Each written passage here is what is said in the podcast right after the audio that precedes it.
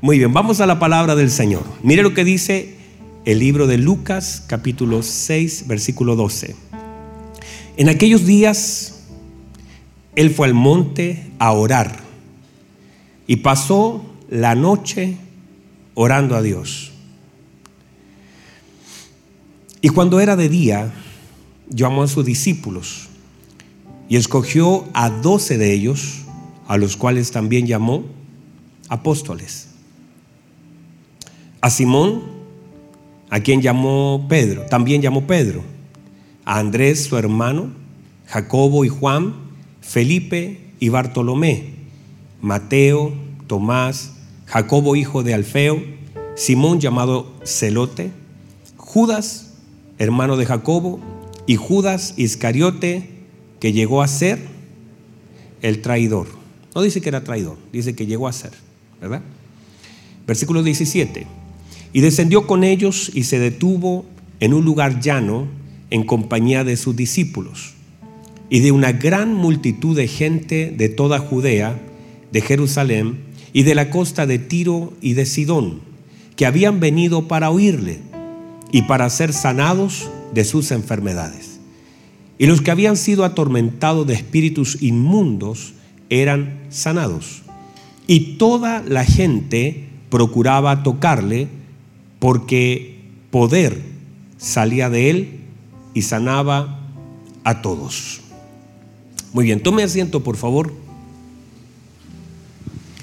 Bueno, sabe también que las sillas fueron un poquito separadas y redistribuimos un poquito la cantidad. Eh, por eso también están esos espacios, porque pasamos a otra fase. Usted sabe que estamos en ese rollo, para que también disculpe las incomodidades, porque sacamos los pasillos, pero dejamos un poquito de espacio. ¿Ya? Esa es la idea. Muy bien. El trabajo de nuestro Señor Jesucristo en la vida de los discípulos fue muy arduo. El Señor llamó, a cobradores de impuestos, a celotes, pescadores y toda clase de oficios que en ese tiempo había. Un celote era una persona extremista, una persona violenta, tal vez, ¿cierto?, que se había levantado en ese tiempo. Por lo tanto, hay un grupo diverso de personas. El desafío del Señor Jesucristo con estos discípulos era poder transformarlos de aquello que eran a lo que el Señor quería que ellos fuesen de lo que hacían a lo que el Señor quería que ellos hiciesen. Por muy diferente que todos eran, la idea del Señor era establecer un propósito claro en la vida de ellos. Y en la medida que ellos podían entender lo mismo, era eh, el cumplimiento de ese propósito, porque no se podía hacer lo que el Señor quería que se hicieran sin que ellos entendieran lo que el Señor quería que ellos entendieran. O sea, no puedo hacer lo que el Señor quiere que yo haga sin entender lo que el Señor necesita que yo pueda entender. Entonces, eran todos muy diferentes. Por eso este trabajo del Señor era arduo. Y dentro de eso entonces, la idea del Señor era transformar ciertos pilares en los corazones de ellos. Y por eso vamos a ir eh, a lo largo de este mensaje. Por supuesto que no lo voy a alcanzar a terminar nada. Este es el principio de, este, de estos mensajes que voy a predicar acerca de los discípulos, donde vamos a ir desde, míreme, vamos a ir desde lo general hacia lo particular. ¿Está claro? Santo, de vez está claro. Y aquí ya no tengo la división, no la tengo, no sé para dónde ir. Pero los de este lado me caen mejor. Entonces es como de lo, de lo, de lo general. O sea, hay enseñanzas que fueron generales, ¿verdad? hacia, todos. Hay algunas enseñanzas que fueron particulares a algunos. A veces le hace preguntas a Andrés, le hace preguntas a Pedro, son cosas particulares. O cuando los separa, separa un pequeño grupo para llevarlo a un lugar, eso es particular. Por lo tanto, la idea es que luego que veamos lo general en su momento, vamos a ir a lo particular, a la relación del Señor con cada uno de sus discípulos, cómo fue. No, no todo está escrito, pero hay ciertas intenciones del Señor para ir conociendo desde lo general hacia lo particular, que es de alguna forma Así como hoy yo le estoy predicando a todos, ¿verdad? Y esto es lo general. Pero de lo general usted va a recibir una porción particular. O sea, no todos, no todos van a recibir lo mismo. Eso tiene que ver no con lo que yo diga, sino con aquello que uno, el Señor les permite entender también. aquellas cosas que usted también capta, porque a mayor atención, mayor captación. O sea, hay gente que aquí va a estar a, los 10, 15 minutos que ya comienza, va a estar así, ese no me va a entender nada. Y va a decir que linda estuvieron las alabanzas porque fue lo que alcanzó a recibir cuando estaba despierto. Dígame, por favor. Pero hay otros que están anotando, que eso van a captar mucho más porque lógicamente eh, el, el cuaderno, el apunte es mucho más seguro que la memoria. La memoria se nos va así de rápido, ¿verdad? De hecho, normalmente yo digo a mi esposa, amor, ¿qué compro en el supermercado? Me lo dice. Y si no lo apunto, llegando al supermercado, eran dos cosas, pero ya se me olvidaron. Entonces es importante el hecho de anotar. Gracias por su ánimo. Entonces, veamos algunas cosas generales. Veamos, esto porque eh, cada uno de los discípulos Entendamos que Él no está llamando a, niños, adolescentes, está llamando, gran parte de ellos son hombres ya más formados. Quizá Juan era el más pequeño de todos ellos, pero gran parte de todos tenían oficios, tenían claridad acerca de lo que era la oración, conocían lo que era un maestro, sabían lo que era un rabí, sabían, esas cosas las sabían. También escrituralmente vemos que se habían levantado muchos hombres diciendo que eran algo o alguien. Lo vamos a ver en el libro de Hechos que ya se habían levantado muchos hombres. Sin embargo, entonces el Señor Jesucristo tiene que trabajar con una estructura mental, con cosas que de alguna forma ellos conocían. ¿Qué pasa cuando a alguien le decían, Él es el maestro? En la mente de ellos, de acuerdo al conocimiento que tengan y a la experiencia que hayan tenido, ellos van a definir qué es para ellos un maestro. Algunos de ellos podría decir un sinvergüenza, una persona inconsecuente, inconsistente o alguna persona una muy buena experiencia. ¿Qué sé yo? Cada uno tendrá sus conceptos acá. Entonces eso es lo mismo que nos pasa a nosotros. Cada una de las palabras tiene también acuñado un concepto de acuerdo también a una experiencia. Por eso cuando hablábamos en un momento de la paternidad, yo comenzaba los primeros cinco minutos hablando de la paternidad, tenía cinco personas llorando, cuatro personas que estaban así resistentes, porque hablar de paternidad genera diferentes cosas. La semana, esta semana fue el Día de la Madre. Y hablar del Día de la Madre trae pero diferentes sentimientos. Hay gente que siente dolor por tenerla lejos, otros que sienten eh, eh, bellos recuerdos porque ya está en la presencia del Señor, otros que están medios peleados con su mamá y otros que ni siquiera la conocieron. Entonces, decir madre no, no es para todos igual. Santo Dios, no es para todos igual. Hay gente que uno dice mamá, inmediatamente las lágrimas comienzan a correr porque evoca un recuerdo y también algo presente. ¿Qué significa para mí? De la misma forma, cada una de las cosas que podemos decir o conversar o hablar o predicar, eh, usted va a tener alguna información. Pero esto es lo importante, de cómo el Señor fue tratando las informaciones y cómo el Señor fue reseteando constantemente algunas cosas. Por ejemplo, el Señor le dice a sus discípulos, oíste que fue dicho. Eso fue lo que se dijo, mas yo os digo. Eso es un reseteo. Eso fue lo que escucharon y a partir de lo que oyeron metieron una información, están programados para pensar algo y hacer algo. Pero ahora el Señor dice, más yo os digo. Y ahí entonces viene el reseteo, de decir, esto es lo que debo entonces saber y hacer de lo que el Señor ahora está diciendo. Entonces, gran parte del trabajo de nuestro Señor Jesucristo fue estructurar la mente, cambiar conceptos y pensamientos que estaban gobernando. Recordemos que nuestro Señor Jesucristo eh, no, no, no venía siendo, escúcheme bien, más que un carpintero en Israel hasta los 30 años. No más que eso. O sea, era un carpintero conocido en Israel que hacía los muebles, arreglaba mesas y qué sé yo, todo lo que el Señor hacía en ese tiempo. Y hasta ahí no era relevante. O sea, no es que él venía con una fama de atrás, avanzando, que cada vez tenía 10 seguidores, 20 o 100 o 1000. Él a los 30 años hace su aparición gloriosa y por lo tanto el choque para ellos de enfrentarse a alguien que aparece recién después de todas las cosas que se ha vivido con Juan, esto es un choque importante. Por eso, cuando nosotros vemos cómo el Señor progresivamente se fue revelando, porque escúcheme bien, la revelación es progresiva en la vida de los discípulos y así también en la vida de la iglesia. No todo lo que nosotros conocemos del Señor es todo lo que vamos a conocer de Él. Hay muchas cosas que todavía no conocemos, pero estamos a punto de conocer. Alguien diga. Hay cosas que todavía nosotros no conocemos.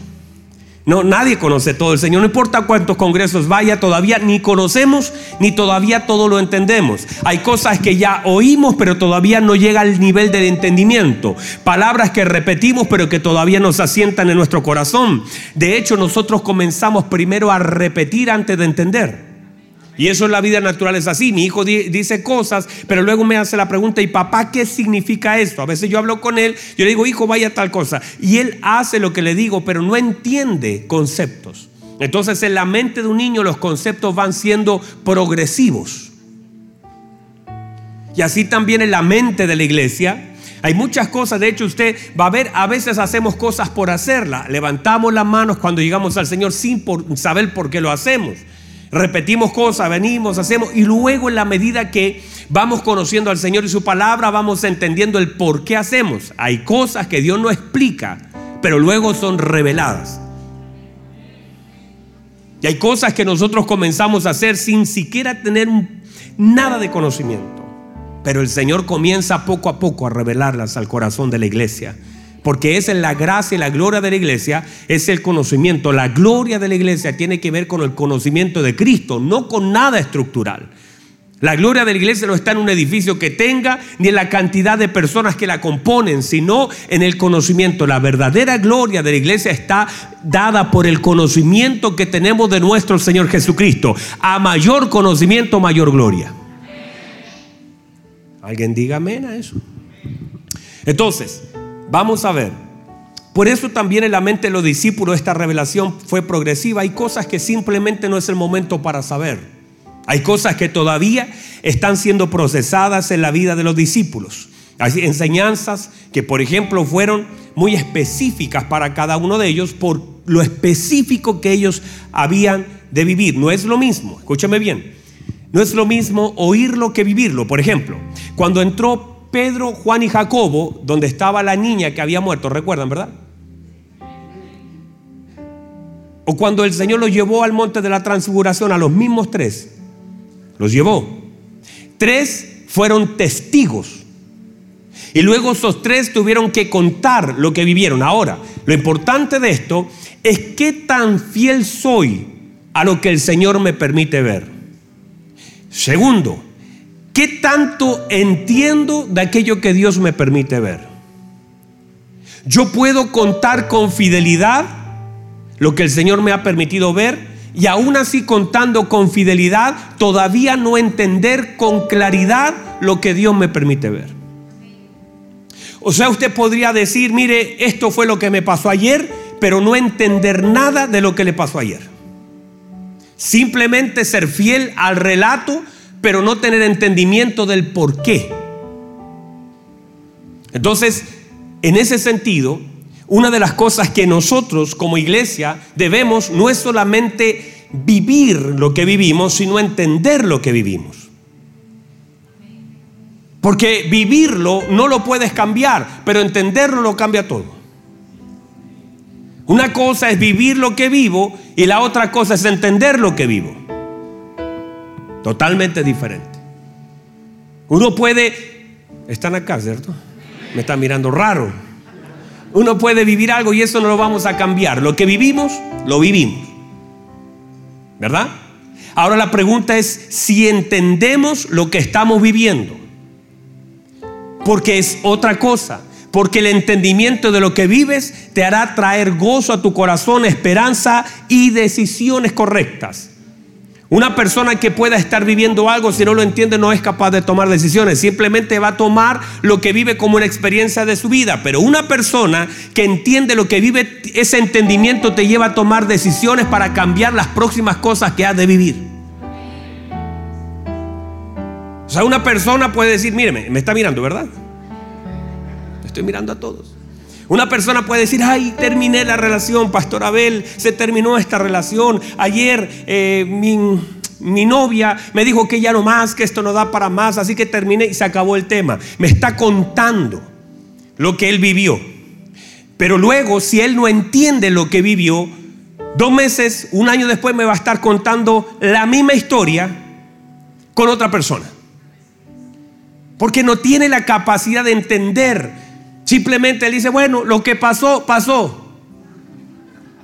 Dice por ahí una canción. Y se acabó. O sea, eso terminó ahí. Pero si alguien viene y dice, pero le oré al Señor y Él me da entendimiento de esto, de esto, de esto, ese entendimiento hará que ahora las decisiones generarán cambio en su vida porque el entendimiento te lleva a tomar decisiones y esa decisión viene acompañada de los cambios. Primero de el que toma la decisión y luego esos cambios también son parte de la decisión que tomé. Por lo tanto, no es solamente vivir la vida que Dios nos ha dado, sino entender y aprender a vivir la vida que el Señor nos ha dado. Porque de manera contraria seguiremos siempre llorando por cosas que todavía no aprendemos y no podemos cambiar porque a veces le pedimos al Señor que cambie las cosas cuando el Señor está esperando que cambiemos las decisiones. Santo Dios.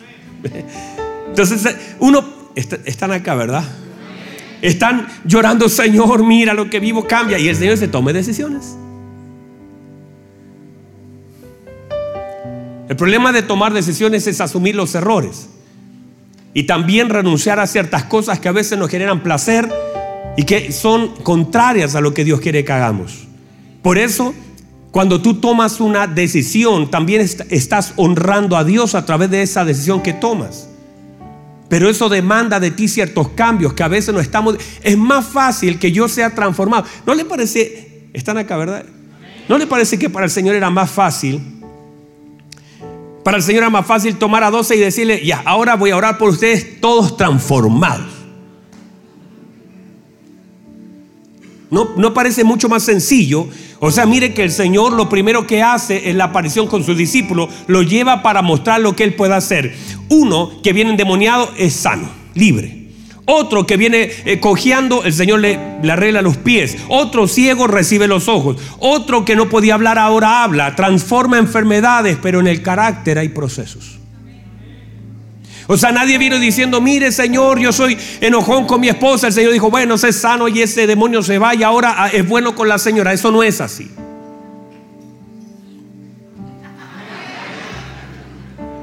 Me acordé de un meme que decía, yo, sé que usted lo vio, decía, sale una señora arrastrando a un hombre y dice, cuando el pastor dice, traiga sus problemas al altar.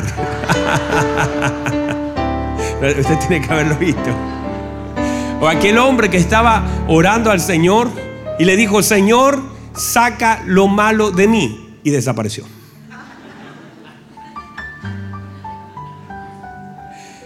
Un buen chiste. Entonces, vuelvo a decir, ¿no, ¿no le parece que era mucho mejor para el Señor haber tomado a 12 y haberle dicho, levanten sus manos, los voy a transformar? Y de ese momento en adelante, y Pedro que era enojón, rabioso, se equivocaba, ya no se equivocaba más, no era rabioso y hacía todo con perfección. Que un hombre como Natanael que era prejuicioso ya no lo fuera más. Que un Judas que iba a ser traidor ya no fuera más traidor ni ladrón. Pero ahí notamos que durante tres años que el Señor estuvo con ellos, lo estuvo formando. O sea, hay cosas que son por transformación, que tendremos que ver cuáles son, y otras cosas en la vida del creyente que son por formación. No podemos pedirle al Señor que transforme cosas que tienen que ser formadas. Anote eso, súbalo a Facebook y etiquéteme. no podemos pedirle al Señor porque de pronto estamos orando de la forma equivocada. Orando para que Dios transforme cosas que necesitan de su decisión y una determinación guiada. Entonces, eso sino toda la vida estará orando para que el Señor cambie lo que necesita ser procesado. Y a veces cuando nosotros incluso le pedimos al Señor cosas, el Señor te mete en un proceso. Porque la Biblia dice que debemos gozarnos cuando nos hallemos en diversas pruebas, sabiendo que la prueba produce paciencia. Si alguien está pidiendo paciencia al Señor, ¿Qué va a pasar con la persona que le pide paciencia al Señor? Va a estar en diversas pruebas porque la prueba produce paciencia. Así que cuando usted dice, dame paciencia, Señor, el Señor dice, no hay problema. Te meto una prueba. Entonces, hay que entender que muchas cosas en la vida del creyente son producto de los procesos y que nosotros no podemos ser lo que fuimos y quedarnos donde estábamos. Pero esos son actos conscientes porque parte de aquello que el Señor nos dio es inteligencia. Parte de lo que el Señor ya nos sumó es dominio propio. Es conciencia, dominio propio. Parte de lo que el Señor nos sumó también es ciertas determinaciones para tomar decisiones y eso requiere someter la voluntad, eso requiere también renunciar a ciertas cosas. Hay cosas que demandan renuncia para lo cual pareciera que todavía no estamos dispuestos. Entonces, estamos acá, ¿verdad? Algunas de las enseñanzas del Señor en los conceptos generales son, uno, reconfiguración de conceptos. Esto es lo general. Dos, enseñanzas prácticas. Por ejemplo, reconfiguración de conceptos es lo que la gente sabía que ellos debían revisar, ahora la luz de lo que el Señor les estaba enseñando. Enseñanzas prácticas acerca del amor al prójimo y mil cosas. Tres, llamada de atención, tirones de oreja. ¿Dónde está vuestra fe? ¿Qué pasó con esto? Siempre vemos algunos, algunas enseñanzas de nuestro Señor en esa área. Número cuatro, manifestación de su gloria. De hecho, en Cana de Galilea dice, y manifestó su gloria. Y sus discípulos creyeron en él. Entonces también parte de toda la instrucción tiene que ver con la manifestación de la gloria del Señor. Número cinco, propósitos manifestados cuando el Señor les manifestaba el propósito de ellos y también el de él. Número seis, promesas y profecías, aquellas cosas que el Señor le dijo que iban a suceder, como aquellas cosas que el Señor le dijo que a ellos le iba a pasar. Número siete, formación del carácter ministerial. Entre muchas otras, esas siete veo yo inicialmente, porque seguramente cuando siga trabajando esto voy a ver muchas más otras de otras cosas, pero estos siete puntos son los que vamos a ir tratando a lo largo de estos próximos mensajes que Dios me permitirá predicar. Entonces, que son cosas que a usted le van a... ¿Sabe por qué? Porque la intención mía, y usted sabe la intención de nuestra congregación, es tratar de que usted sea formado. Lejos, lejos está de nosotros que usted sea emocionado. Es parte de la vida, pero la formación lo va a sostener siempre. Y muchos de ustedes, porque usted cuando está en una prueba, no dice, ah, yo me acuerdo de aquella emoción que sentí. La formación lo sostiene la prueba, no la emoción. El problema es cuando la iglesia comienza a vivir y siempre, mucha, mucha, y espero que no sea usted, pero muchas personas esperan siempre vivir de emociones y de cosas y sentir, pastor, ore por mí. No, es que a veces no se trata de que ore por ti, es, se trata de que entiendas aquello que vives a través de la palabra y que puedas tomar ciertas decisiones y que la Biblia te dé una dirección clara por donde tienes que seguir. No todas las cosas se trata de decir, ore por mí, ore por mí, ore por mí, porque la gente tiende a resolver o a creer que se resuelven las cosas con la oración de alguien más. Y yo no le estoy quitando mérito a eso, porque claro que nosotros, yo también he, tocado la puerta a decirle, hermanos, oren por mí porque estoy así. El, el, lunes le pedí a los hermanos que oraran por mí porque estaba muy afectado todavía de la garganta, porque tenía que hacer muchas cosas, porque necesitaba fortalecerme mucho más en el Señor. Pero muchas de las cosas en la vida no tienen que ver con que usted le pida oración, sino que tenga dirección. Otra vez, no es solamente tener que alguien ore por ti porque somos expertos. Hermano, ore por mí, estoy pasando una prueba. Ore por mí que estoy pasando una... Eh, ayúdeme a orar. Por... Pero tal vez no es solamente orar o pedir que alguien ore por mí, que es necesario, sino que es también tener dirección del Señor para saber lo que tengo que hacer en este momento en donde estoy viviendo. Pregunto, ¿Job le pidió la oración a alguien? ¿Pedro le pidió la oración a alguien? No, ¿verdad? Entonces, no es que sea malo, pero nosotros a veces tendemos a tratar de resolver todas las cosas diciéndole a la gente, ore por mí, ore por mí, ore por mí. Como si Hermano, mire, podríamos orar todos aquí por una persona y no, y la persona no salir de aquello que vive. Porque la gente no sale por la oración que hagamos, sino a veces tiene que ver con el arrepentimiento, tiene que ver con las decisiones, tiene que ver con los procesos. O sea, hay lugares donde no salimos por la oración de alguien. Hay ciertos tiempos que se cumplen. Hay ciertas cosas que usted tiene que aprender. Hay ciertas decisiones que usted debe de tomar. Hay ciertas cosas que no van a cambiar porque alguien ore, sino que hasta, eh, si usted, es una, si usted se entiende como un olivo, hasta que la prensa no deje de presionar y no salga la última gota de aceite, usted no sale de la prensa. No importa cuánto sus míreme, no importa cuánto los discípulos puedan orar por lo que Jesús está pasando, aunque ni oraron porque se quedaron dormidos. Pero eso no iba a cambiar el hecho de que el Señor iba a pasar seis horas en la cruz. Es más, el Señor nunca le dijo a ellos, hey, oren por mí para que no me pase eso, oren por mí para que no, no, me duela tanto, oren por mí para que no la corona de espinas no, no, entre tan acá, no, no oren por mí para que los clavos no estén tan gruesos. Nunca hizo eso el Señor, sino que vivió lo que tenía que vivir. Y cuando fue a despertar, lo dijo, oren por vosotros para que no caigan en tentación. ¿Por qué no caigo a través de la oración? Porque la oración te da dirección. La oración te da fortaleza, te, hay un aumento de las convicciones porque ahora entiendo mucho más de lo que entendía antes y me equivoco mucho más, menos de lo que antes me equivocaba. O sea, la oración viene como un elemento de ayuda, de socorro, de comunión.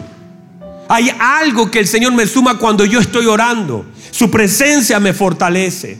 Me fortalece para no equivocarme como hasta ahora me equivoqué. Para no ir donde hasta ahora estaba yendo para no hacer lo que hasta ahora estaba haciendo. Y soy fortalecido porque puedo tomar decisiones correctas. Por eso la Biblia dice que Daniel estaba orando y oraba tres veces al día. Y cuando lo enfrentaron al problema, lo que lo sostuvo fue su convicción. Tenía tanta convicción porque estaba en comunión con el Padre. Y cuando nosotros pasamos tiempo con el Señor en comunión, nuestras convicciones van creciendo. Por lo tanto, me enfrento a algunas cosas, pero no caigo en las cosas en las que me enfrento me pueden doler, me pueden echar, pero el Señor me va a sacar con su gracia, con su poder, con su mano poderosa, porque la oración genera convicción, comunión.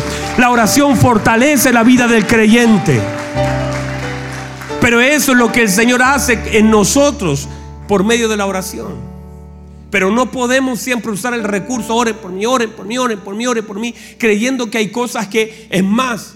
Hay personas que están metidas, escúcheme bien, metidas en el pecado, no quieren salir de él. No quieren tomar decisiones. No quieren salir de lo que viven, pero están viviendo incluso la consecuencia de un pecado, pero están pidiendo que oren por él y hay cosas que usted ya sabe que tiene que hacer, hágalas. Entonces, estamos aquí, ¿verdad? Esta vida práctica del Señor. Tiene la idea de tener una formación práctica en la vida de los discípulos. Insisto, en el concepto, era fácil para el Señor transformar la vida de alguien. Facilísimo. Sanar una enfermedad, cambiar la mente de alguien. Pero la, la mente debe ser, según la escritura, transformada, renovada. Entonces, entender ese principio, todos nosotros, no es solamente que el Señor, cuando vienes al Señor y, el Señor transforma tu vida y cambia tu vida, parte de esa transformación no es en, en, el momento que entregas tu vida al Señor, es toda la vida hasta el día de tu muerte. O sea, comienza el día que recibes al Señor en tu corazón o el Señor te abraza con su amor poderoso, pero es toda la vida. La transformación no es un evento, es un proceso es un evento porque pasaste de muerte a vida, pero también es un proceso porque es constante. Todos nosotros.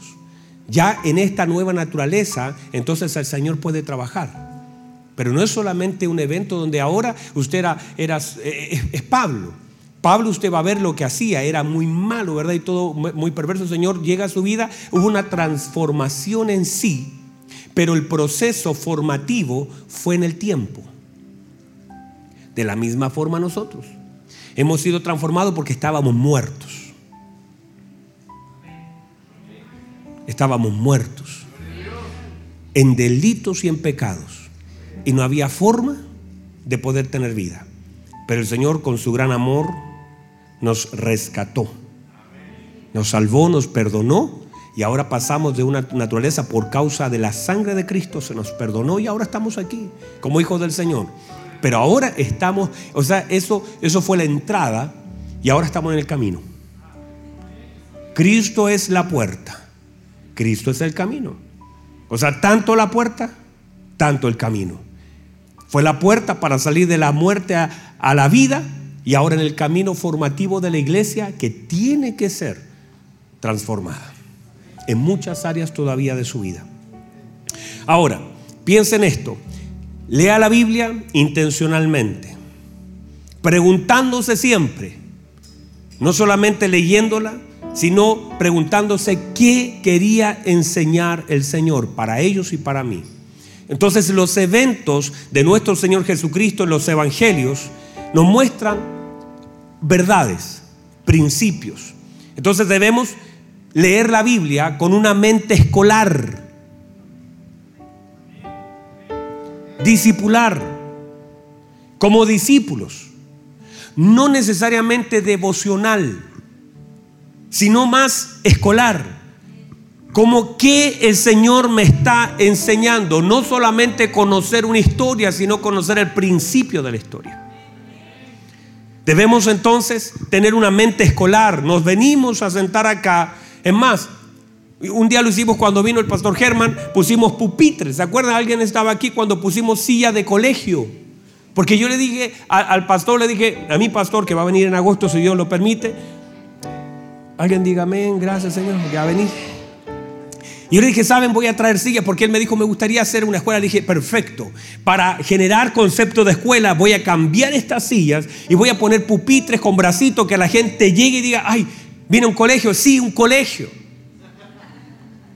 Porque de esa forma tú impactas a alguien. Y se acuerdan que estaba lleno de sillas así como si usted vino al colegio. Porque eso te da la idea. Porque a veces nosotros no tenemos la mente escolar. Y cuando uno piensa en escolar, casi como que no dije infantil, dije escolar.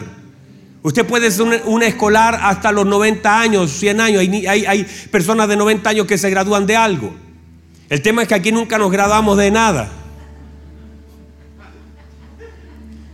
Siempre hay algo que aprender.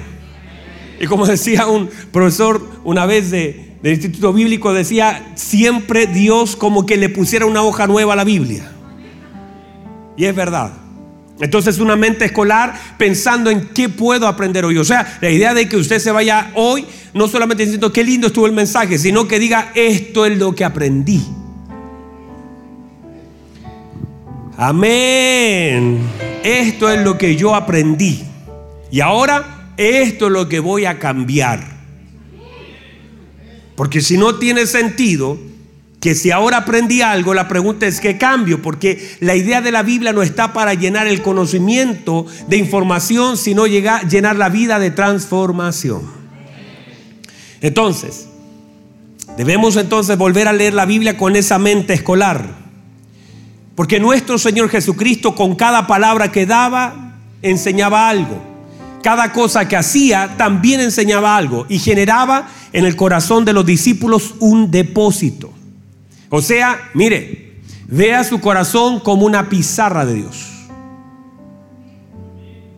Vea su corazón, vea su mente como una pizarra divina, donde el Señor está escribiendo cosas que son importantes para usted y para mí y que tienen que quedar grabadas con un plumón que no se borra.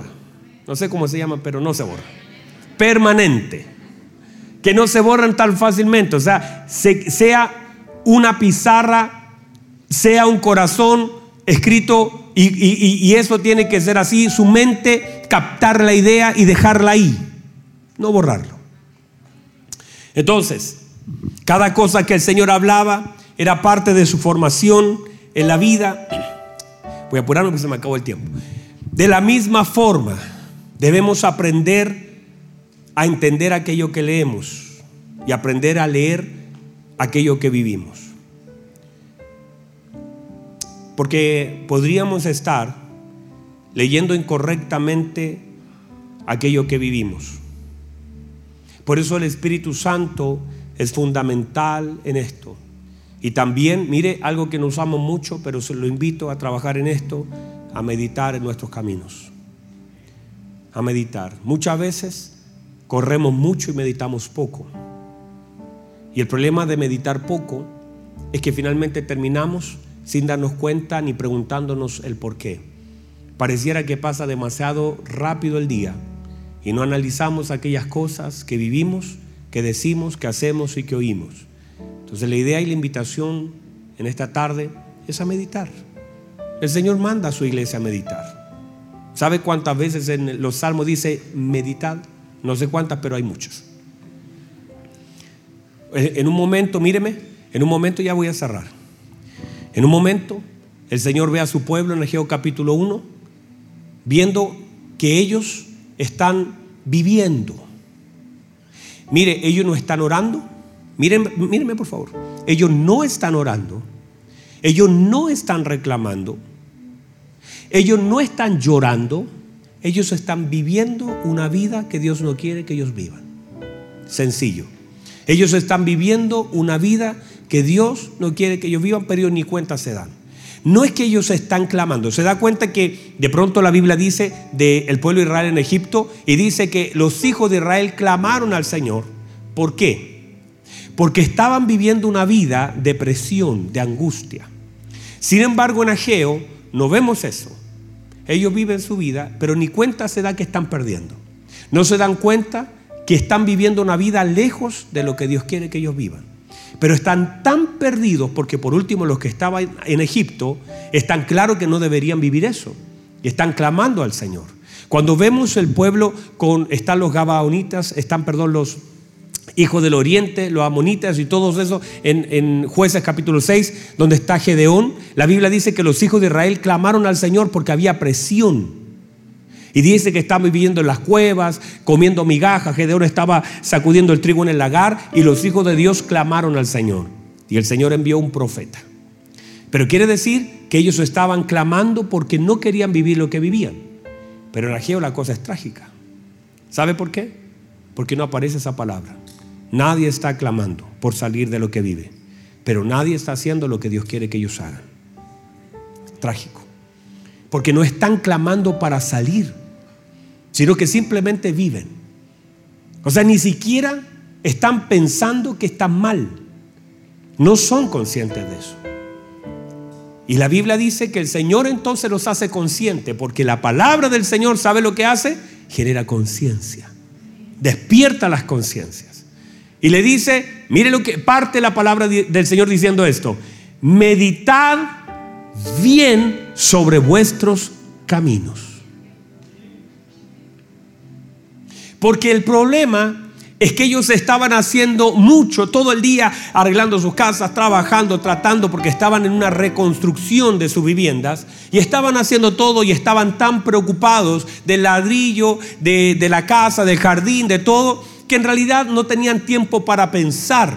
Entonces no se daban cuenta que cada vez tenían menos que ellos estaban trabajando mucho pero recogiendo poco, que se abrigaban mucho, como yo hoy día que no sé, me ocurrió ponerme este abrigo que me lo regaló Andreita el año pasado para mi cumpleaños y me lo pongo para ver si me regala otro este año.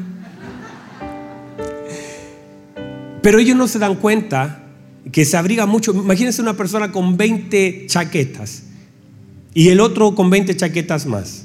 Y el otro tiene eh, calza, eh, panty de lana, zapato y todo, y se miran, hola, ¿cómo está vecino? Bien. Y pasan de largo, no son conscientes.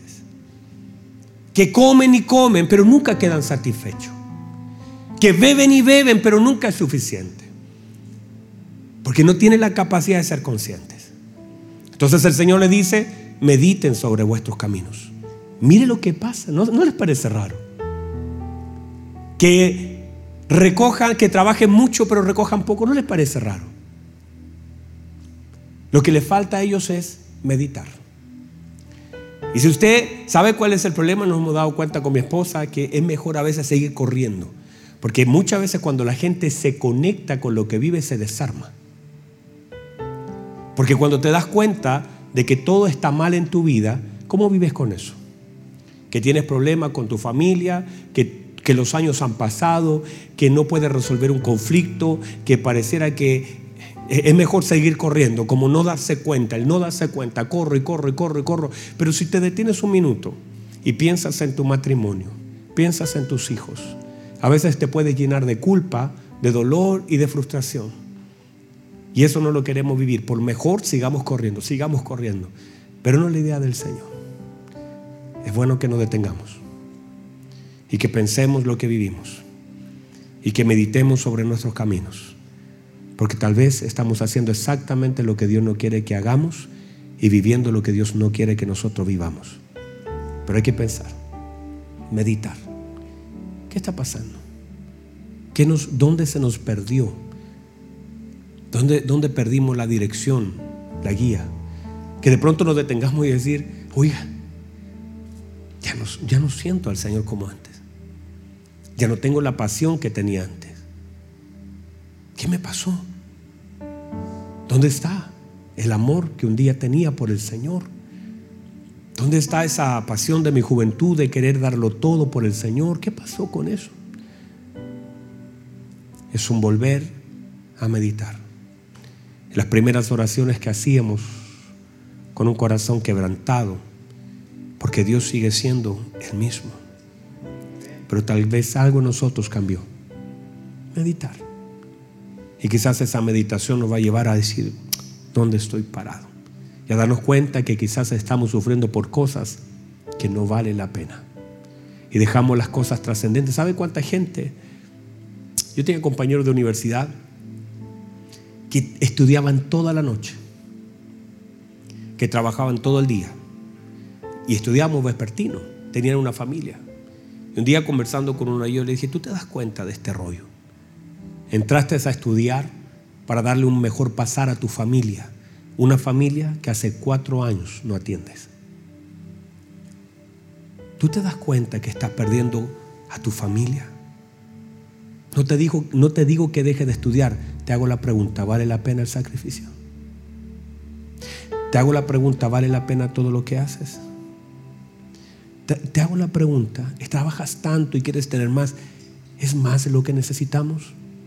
O tal vez hay que soltar algunas cosas y decir, es mejor darle tiempo a la familia, es mejor arreglar un asunto, es mejor decir, ya no voy a correr a esta velocidad, voy a meterme con Dios.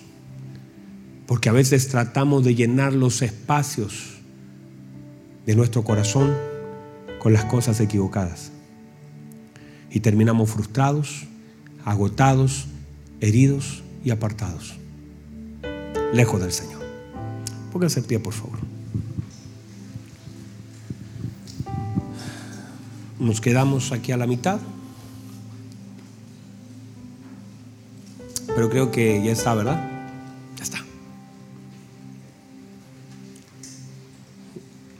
Yo creo que ha sido un buen mensaje.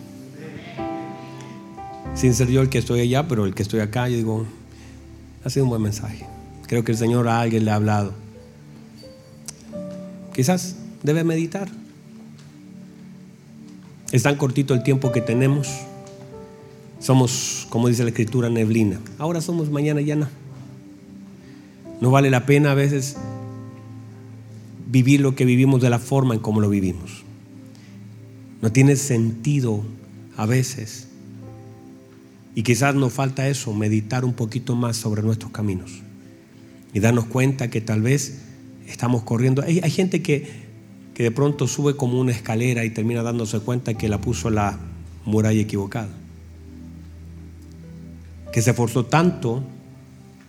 Y yo me acuerdo, mis compañeros de universidad, ellos salían adelante y decían, el primer lugar es para tal compañero. Yo le dejé el espacio para que lo tome Y salía adelante y sonreía ahí. Mire, sonreía. El primer lugar de mis compañeros de universidad, sonreía. Pero abajo no había nadie que lo pudiera recibir. Porque la familia que él tenía ya no la tenía. La esposa que tenía ya no estaba. Y los hijos ya no lo querían ver. Perdió cinco años de su vida. Y no es que, no sé si me entiende, no es que esté mal estudiar, porque no está mal. Pero hizo tanto esfuerzo para ganar un título sin tener con quién abrazar ese título que ganó. Ahora gana más dinero, tiene una casa más grande, pero no tiene hijos que corran en esa casa. Una relación rota con su esposa, ¿qué sentido tiene? Tener una casa grande vacía, tener un auto y no sentir la risa de esos niños ahí. ¿Qué sentido tiene? A veces hacemos todo lo contrario a lo que el Señor espera que hagamos. Y sufrimos por cosas que no deberíamos sufrir. Y damos nuestro tiempo a lo que no debemos dar. Porque estamos tan desorientados, porque no meditamos. Conéctese. Busque al Señor. Lo más hermoso que alguien puede tener en esta vida se llama la presencia del Señor. No hay cosa más hermosa. No hay ninguna droga en este mundo. No hay ningún placer en esta vida que pueda compararse a sentir la presencia del Señor. No hay ninguna cosa más hermosa que tener paz con Dios. De levantarse por la mañana y sentir que la presencia de Dios no se fue como el efecto de una droga. Sentir la mano del Señor sobre la vida de aquellos que le aman. Caminar con Dios. Por eso la Biblia dice, para la gloria de Enoch, dice, y Enoch caminó con Dios. Nos habla de sus triunfos, nos habla de sus casas, nos habla de sus propiedades, solamente se dice algo. Y Enoch caminó con Dios. Y él tuvo testimonio de haber agradado a Dios. Y Dios se lo llevó. Nada más hermoso en la vida que caminar con el Señor. Más allá de lo que tengamos o no tengamos. Más allá de las cosas que resulten o no. Por favor, nada más hermoso que caminar con el Señor. Servir al Señor es una honra. Y no hay nada más hermoso que eso. Levante sus manos en la presencia del Señor y dígale, Señor, permítame hacer una pausa en la carrera y meditar sobre mis caminos. Y aprender, Señor, de mi vida. Y aprender a leer lo que estoy viviendo. Entender lo que vivo. Y no solamente vivirlo Levante sus manos en la presencia del Señor. Vamos. Vamos, levante sus manos, adora al Señor. Adora al Señor.